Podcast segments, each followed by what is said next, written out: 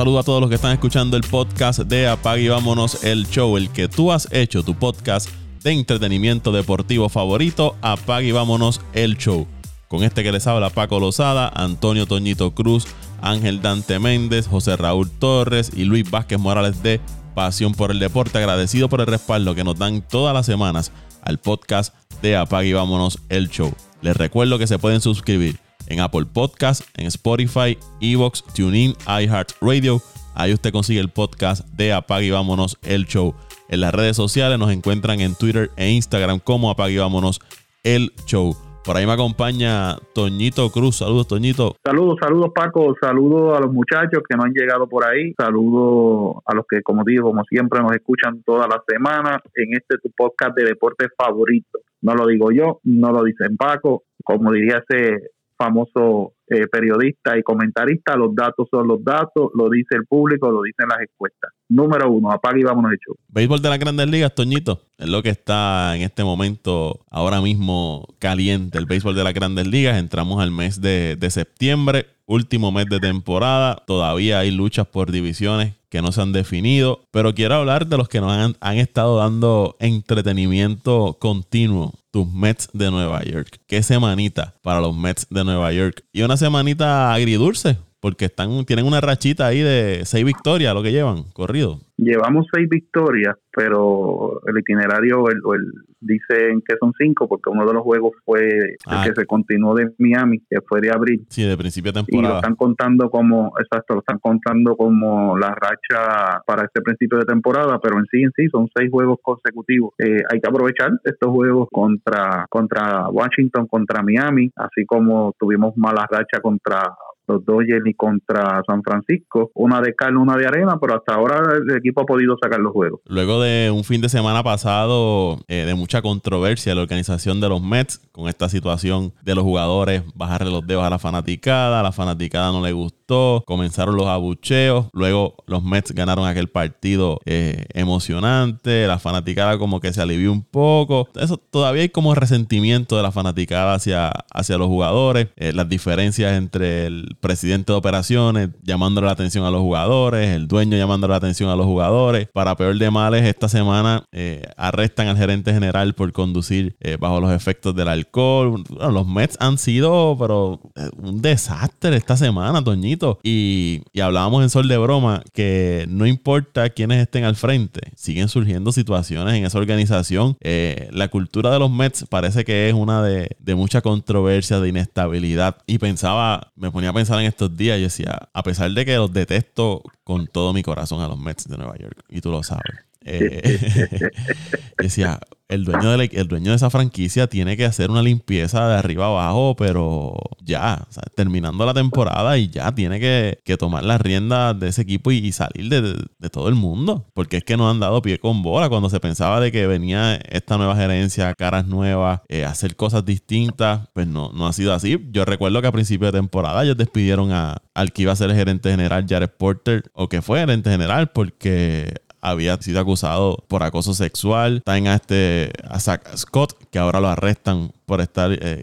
conduciendo bajo los efectos del alcohol. Eh, el dirigente ha sido criticado en muchas ocasiones. El gerente general eh, ha hecho unos movimientos, se ha invertido mucho dinero, no han dado el resultado. Yo creo que aquí va a haber limpieza grande en esa, en esa organización de los Mets de Nueva York. Y se habla mucho de, de Theo Epstein, que fue que llegó a Boston en el campeonato, luego fue a Chicago y le dio el campeonato. Se habla de una persona que está, no sé si es el presidente de operaciones de los cerveceros de Milwaukee, una franquicia que ha tenido éxito en los últimos años, eh, trabajando con mercados pequeños como es Milwaukee y llevando ese equipo a ser exitoso, ¿verdad? Dentro de- del presupuesto que tienen. Y ya comienzan a sonar nombres de posibles candidatos para cuando termine la temporada eh, van a limpiar la casa en, en Nueva York y eso no, no excluye a jugadores. Posiblemente veamos jugadores que también sean movidos en, en Nueva York. Pero qué semanita, Toñito. Qué semanita para ser fanático de los Mets. Altas y bajas, Paco, altas y bajas, pero pues siempre seguimos ahí eh, perseverantes en el equipo. Esto parece, Paco, que más que una cultura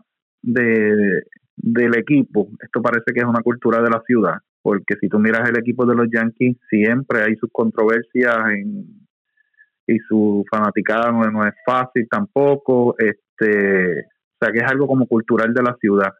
Después entramos a discutir más en lleno lo que yo pienso de la situación de Lindor, de Pilar y, de Baez, pero pero Baez parece que esto es una una, una cultura de, la ciudad. Bueno, Paco, buenas para ti, para el gran Toñito que está escuchando ahí eh, sus comentarios sobre los poderosos. Eh, y sí, estoy de acuerdo con ustedes lo que dicen eh, de, de, que posiblemente sea una, una cultura de esta franquicia en Nueva York, pero eh, eso es lo que históricamente le espera a los jugadores cuando van a este tipo a estas ciudades grandes. Eh, no solamente Nueva York, Boston, Los Ángeles. Ese es el modo operandi de los fanáticos. el modo operandi de los fanáticos. Eh, los fanáticos no, no dan oportunidad para, para que puedan haber resultados a largo plazo.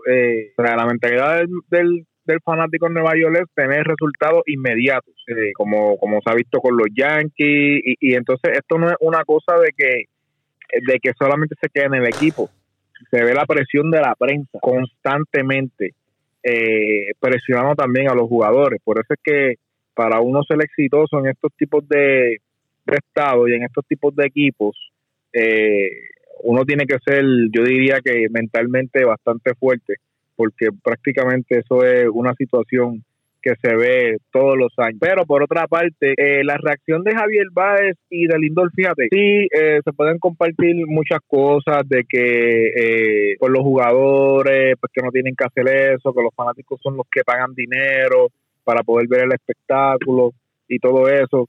Pero lo que sí me, lo positivo de esto es, eh, Paco y muchachos, que por lo menos el jugador tiene un sentido. El jugador, a, veces nosotros como fanáticos decimos, mira, esta gente lo que hacen es cobrar dinero y, pues no le importa nada, lo que, lo que el fanático sienta no le, no le importa mucho. Y entonces estos actos de ellos hacia la fanaticada es básicamente ellos diciéndole sí, estamos escuchando todo lo que están diciendo, todo lo que están haciendo y esta, y esta es nuestra reacción hacia esos actos.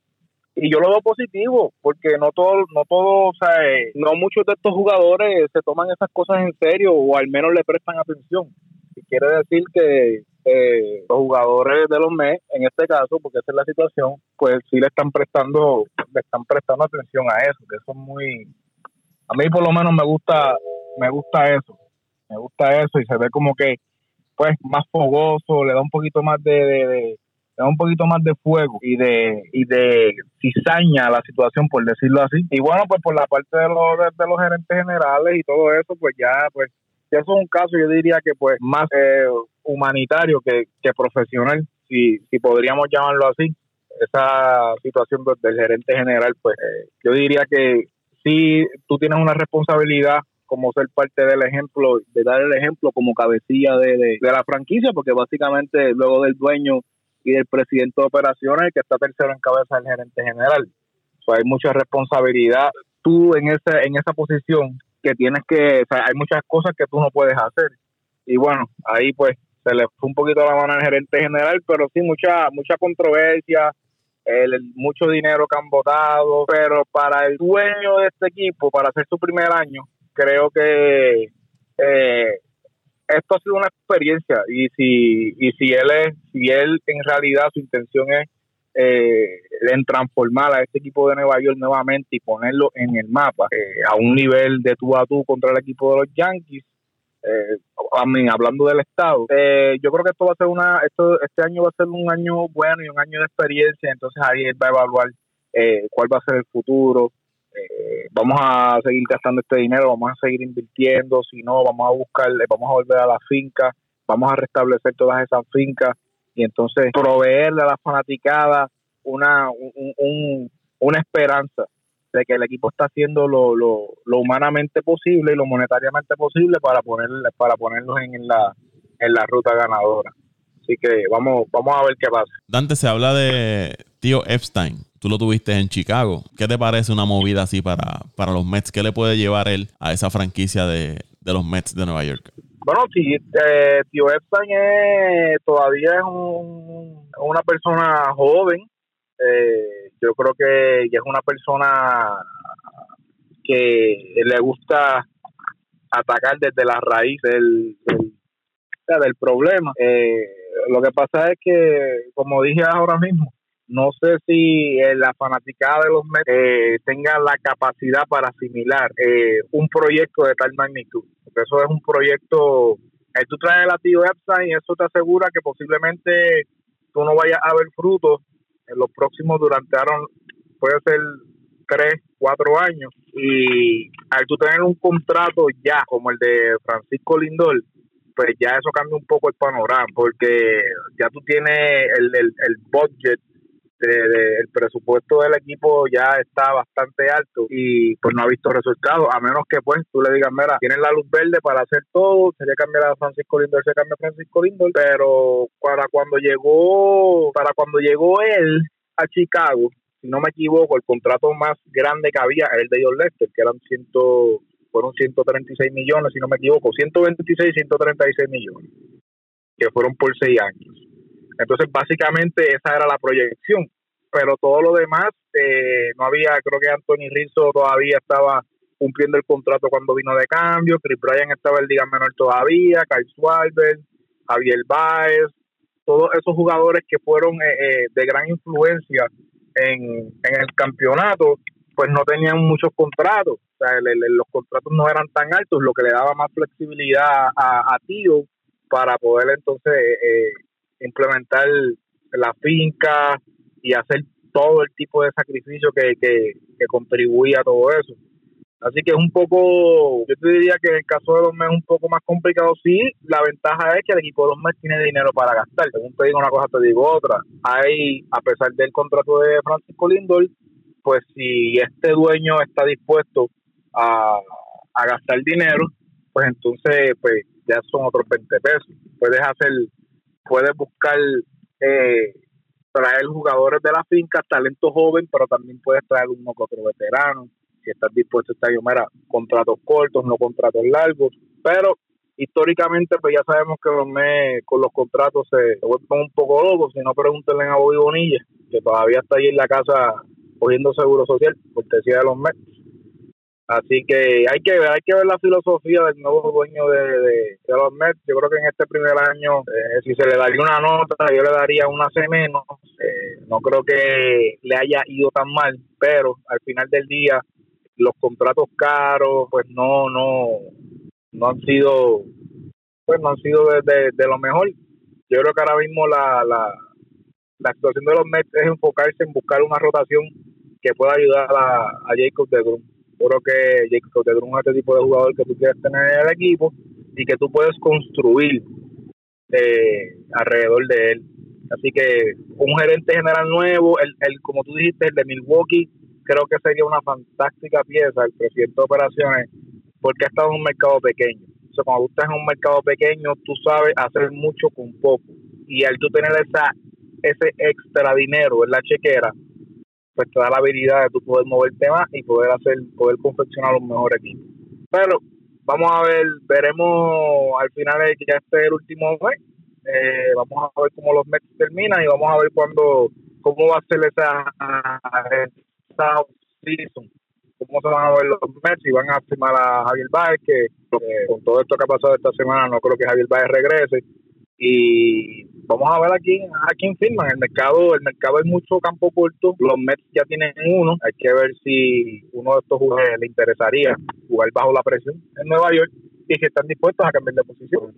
Eh, no creo que Francisco Lindor vaya a jugar tercera base o segunda base. Así que vamos a ver, va a estar interesante la situación de los Mets en estos próximos, próximos meses. Antes de ir con Toñito, me parece que la mentalidad del dueño de los Mets es una mentalidad de ganar ahora. Él siempre ha sido, y lo ha dicho públicamente, fanático de los Mets de toda la vida y que el deseo es darle un campeonato a, la ciudad. Así que yo no creo que él tenga mucha paciencia en entrar en un proceso de reestructuración de la franquicia para, para ganar a largo plazo. Yo creo que él quiere ganar ahora.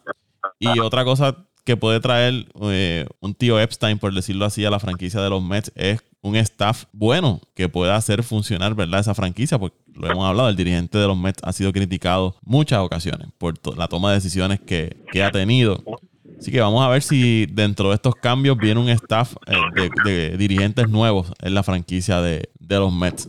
No, Paco, eh, Yo entiendo que la mentalidad, como tú dijiste, es del dirigente, del dirigente no, perdón, del, del dueño, del nuevo dueño, es, crear un equipo ganador a, a, mediano corto plazo. Por eso ha hecho los movimientos que ha hecho, eh, por eso ha traído los jugadores que ha traído. Entiendo que todavía falta más, eh, coincido ahí con, con Dante, hace falta otros inicialistas o iniciadores que le hagan segundas voces a, a que hasta ahora, hasta ahora los tienen tienen un Strowman que aunque el récord no lo el récord de ganados y perdidos no lo refleja ha tenido una gran temporada una gran efectividad por debajo de los tres. Ha tenido un Walker un T1 Walker que, que ha tenido una, una muy buena temporada que no había tenido una temporada como la que ha tenido este año aunque tuvo una rachita de par de juegos donde fue castigado fuertemente. Eh, tuvo a, a Lucchesi, a Lucchesi que pues lamentablemente perdió el año por una cirugía de Tommy John.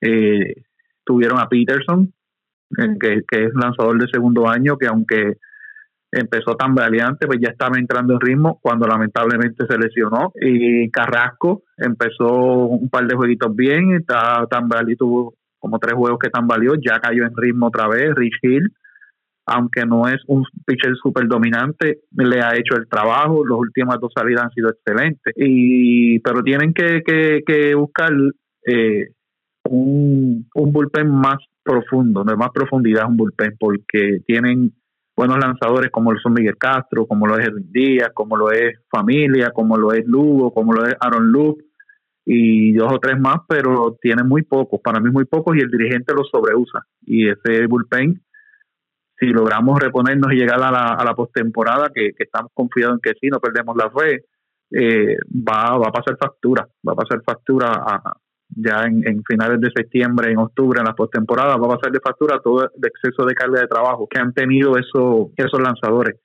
en cuanto a lo de Javi Baez, eh, Dante, yo no descartaría del todo que Javi Baez pueda regresar una vez sea agente libre y cuando termine esta temporada con, lo, con los Mets, porque aunque sí tuvo la controversia de, los dedos abajo con, los fanáticos, esa misma semana ha hecho, y en estas semanas ha hecho unas jugadas con su estilo de, juego agresivo, alegre, joseando todo el tiempo, ha, logrado unas cosas que los fanáticos no es que se le haya olvidado, porque los fanáticos de, de Nueva York nunca olvida, pero sí ha apaciguado un poco el fuego y los ánimos, ha calmado un poco los ánimos en la relación entre jugador eh, fanático. De lo que te iba a comentar, Paco, de la situación de Lindor, eh, y Ibaez, con el gesto de bajarle los dedos a la fanaticada, eh, yo no sé, Paco. Yo entiendo que, que hayan eh, dueños de, equipos como los Mark Cuban que sean muy vocales y, y hasta en cierta manera regañen públicamente a los jugadores y, y, pues y tengan un estilo diferente pero, o sea, tú salir eh, y desautorizar y, quitar, y, regañar a tus jugadores, esta es mi opinión, no sé cómo ustedes lo ven, o sea, por una interacción de jugador fanático que siempre se ha dado en la historia de los deportes, todos los deportes, siempre ha habido esa interacción entre fanáticos jugadores, es un poquito peligrosa, es un poquito peligrosa porque puedes crear cierto ambiente de anarquía entre los fanáticos que entiendan que tienen derecho a hacer lo que le den la gana, como le dé la gana, y nosotros aquí nos podemos saber con nosotros y, lo, y podemos eh, humillar y, de cierta manera eh, faltarle respeto a los jugadores y los jugadores tienen que chuparse porque yo soy el que pago, porque yo soy el que tengo el derecho de, hacer lo que me la gana la parque, porque yo soy el que pago y yo soy el que te los ingresos. Y eso es un poquito delicado esa, esa parte.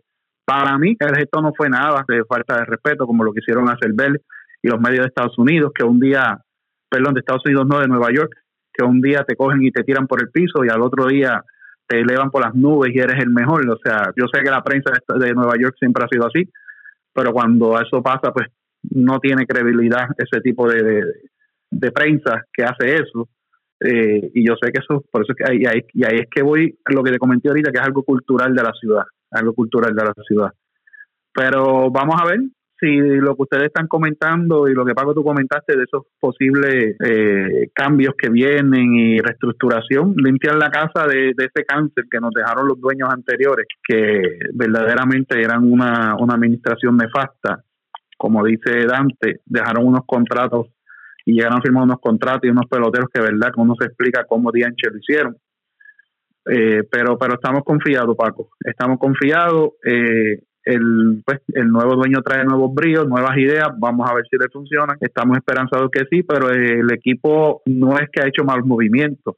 lo, he mencionado aquí, lo he mencionado en infinidad de ocasiones en este podcast y en las discusiones que hemos, siempre tenemos y en, el chat han hecho unas firmas de veteranos que, que Dante estaba mencionando que si unos veteranos que a corto plazo tenemos los veteranos a, a corto plazo que han hecho el trabajo, aunque los números, eh, los números en las estadísticas no se vean, han hecho el trabajo, han estado cubriendo los espacios cuando los jugadores titulares han estado fuera y han hecho el trabajo. Ese es el caso de Pilar, ese es el caso de, este muchacho de Jonathan Villar, ese es el caso, de, pues, lamentablemente, que lo salieron de, de McKinney o McKinley, que traemos de, de Milwaukee y lo dejaron lo, dejaron libre y después nos cogió en la serie contra los Dodgers y no, nos dio en la cara, bueno que le pase. Y una serie de veteranos que han hecho el trabajo cuando, ah, como Brandon Dury, que es el otro, y esto pues le han hecho el trabajo porque son eh, el mismo este Peraza, eh, el campo corto, han tenido la, la, dicha de que han sido unos veteranos que le han hecho el trabajo y eso es lo que ha mantenido el equipo en, pues, en un nivel que todavía hay opciones para la postemporada eso no pasaba en otros años. Seleccionaban los jugadores titulares y el equipo decaía. Decaía de, de tal manera que, era algo desastroso que de un segundo lugar, posiblemente un primer lugar, le caíamos casi al cuarto, el quinto lugar. Y este año eso no ha sucedido, son buenos indicios. Yo espero que estos veteranos vuelvan y los traigan. Sí, tenemos que salir del dirigente definitivamente, no de su staff, el staff es muy bueno, pero el dirigente yo lo he dicho desde el año pasado que le dieron la oportunidad, lamentablemente no sirve. Hay que, hay que cambiarlo, no, no es un dirigente proactivo, es un dirigente que espera que las cosas sucedan. Eh, tienes un jugador hoy que se te va de 5-5 y mañana y te lo sienta a tres juegos corridos.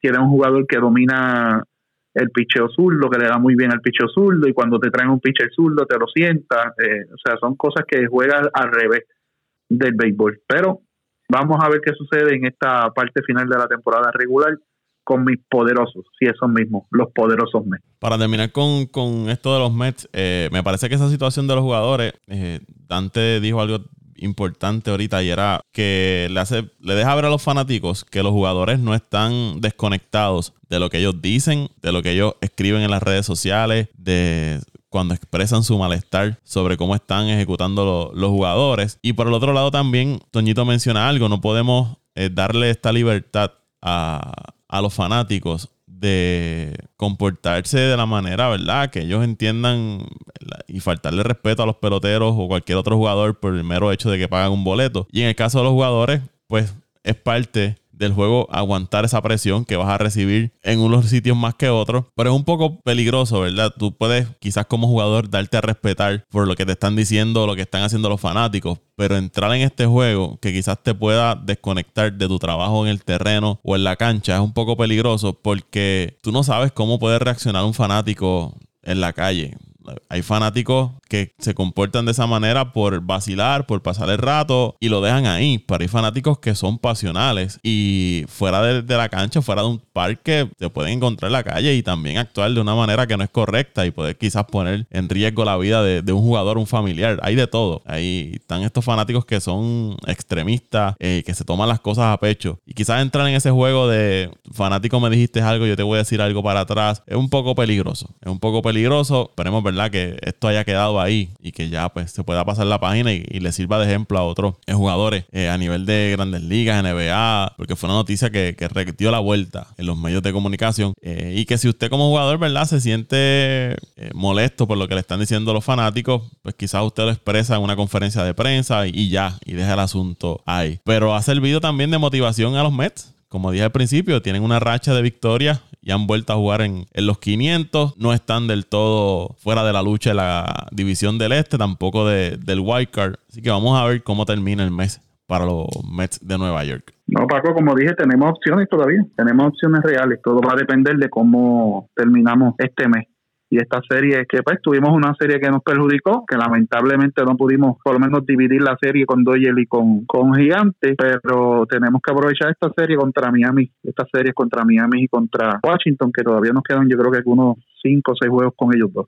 Y ahí podemos remontar, sí, cruzar los dedos, que Atlanta y, y Filadelfia tengan mala racha, pero tú no puedes nunca depender de otros. Tú tienes que hacer las cosas por ti mismo. Según Fangraph, ahora mismo las posibilidades de los Mets llegar a la postemporada es de 11.6%, Filadelfia 32.7%, Atlanta 70.9%. Eh, pero esto va cambiando. Según van cambiando la, según van pasando las semanas, esto puede ir cambiando. Atlanta ahora está en en ese itinerario difícil que le tocó a los Mets. Ahora lo están teniendo los Bravos y así va a ser. Luego después le va a tocar a Filadelfia. Paco, y lo emocionante es que imagínese usted que Bravos y Mets eh, puedan o se mantengan ahí, los Mets logren remontar, empatar, o irse al frente, o quedarse abajo por uno o dos juegos.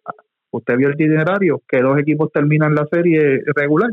Sí, sí. Una serie entre Bravos y Mets. Van a, van a enfrentarse a finales de, en principios de octubre la primera semana de, octubre, esos primeros días, chocan los Bravos y, los Mets. Y los Bravos chocan los últimos eh, días de septiembre. Juegan frente a Filadelfia. Juegan frente a Filadelfia, luego descansan y terminan con los Mets de Nueva York. Así que esa división este se podría definir en esos últimos seis días de, de competencia entre Bravos y Filadelfia y Mets y Bravos. Bueno, vamos a dejar hasta aquí este podcast de Apague y Vámonos el Show. Se lo dedicamos a los Mets de Nueva York, de toda esta situación que surgió durante esta semana. Los Mets, como siempre, dándonos entretenimiento deportivo. En eso sí son buenos los Mets de Nueva York. Muchachos, ¿dónde lo siguen en las redes sociales? no, yo te digo que el odio, el odio es, el odio es un odio intenso de Paco hacia, hacia los poderosos Mets. Se me brota flor de Pero qué bueno, qué bueno que siempre estén pendientes a lo que surge de los Mets, sea bueno, sea malo. Hay una frase en los medios de, de publicidad que te dice, sean malo o bien, pero que hablen de ti siempre porque está, te pone en la perspectiva, te pone en la palestra pública. Nada, Paco, a mí me siguen como siempre en arroba Antonio Cruz 528 en Twitter, arroba Antonio Cruz 528 en Twitter.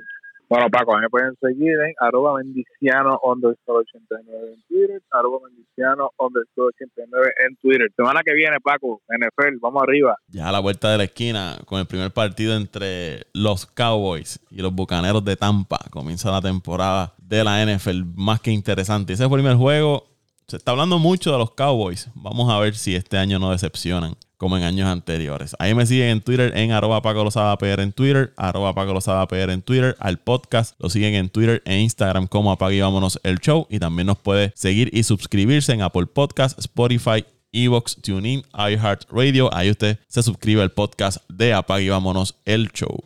Apague vámonos el Show.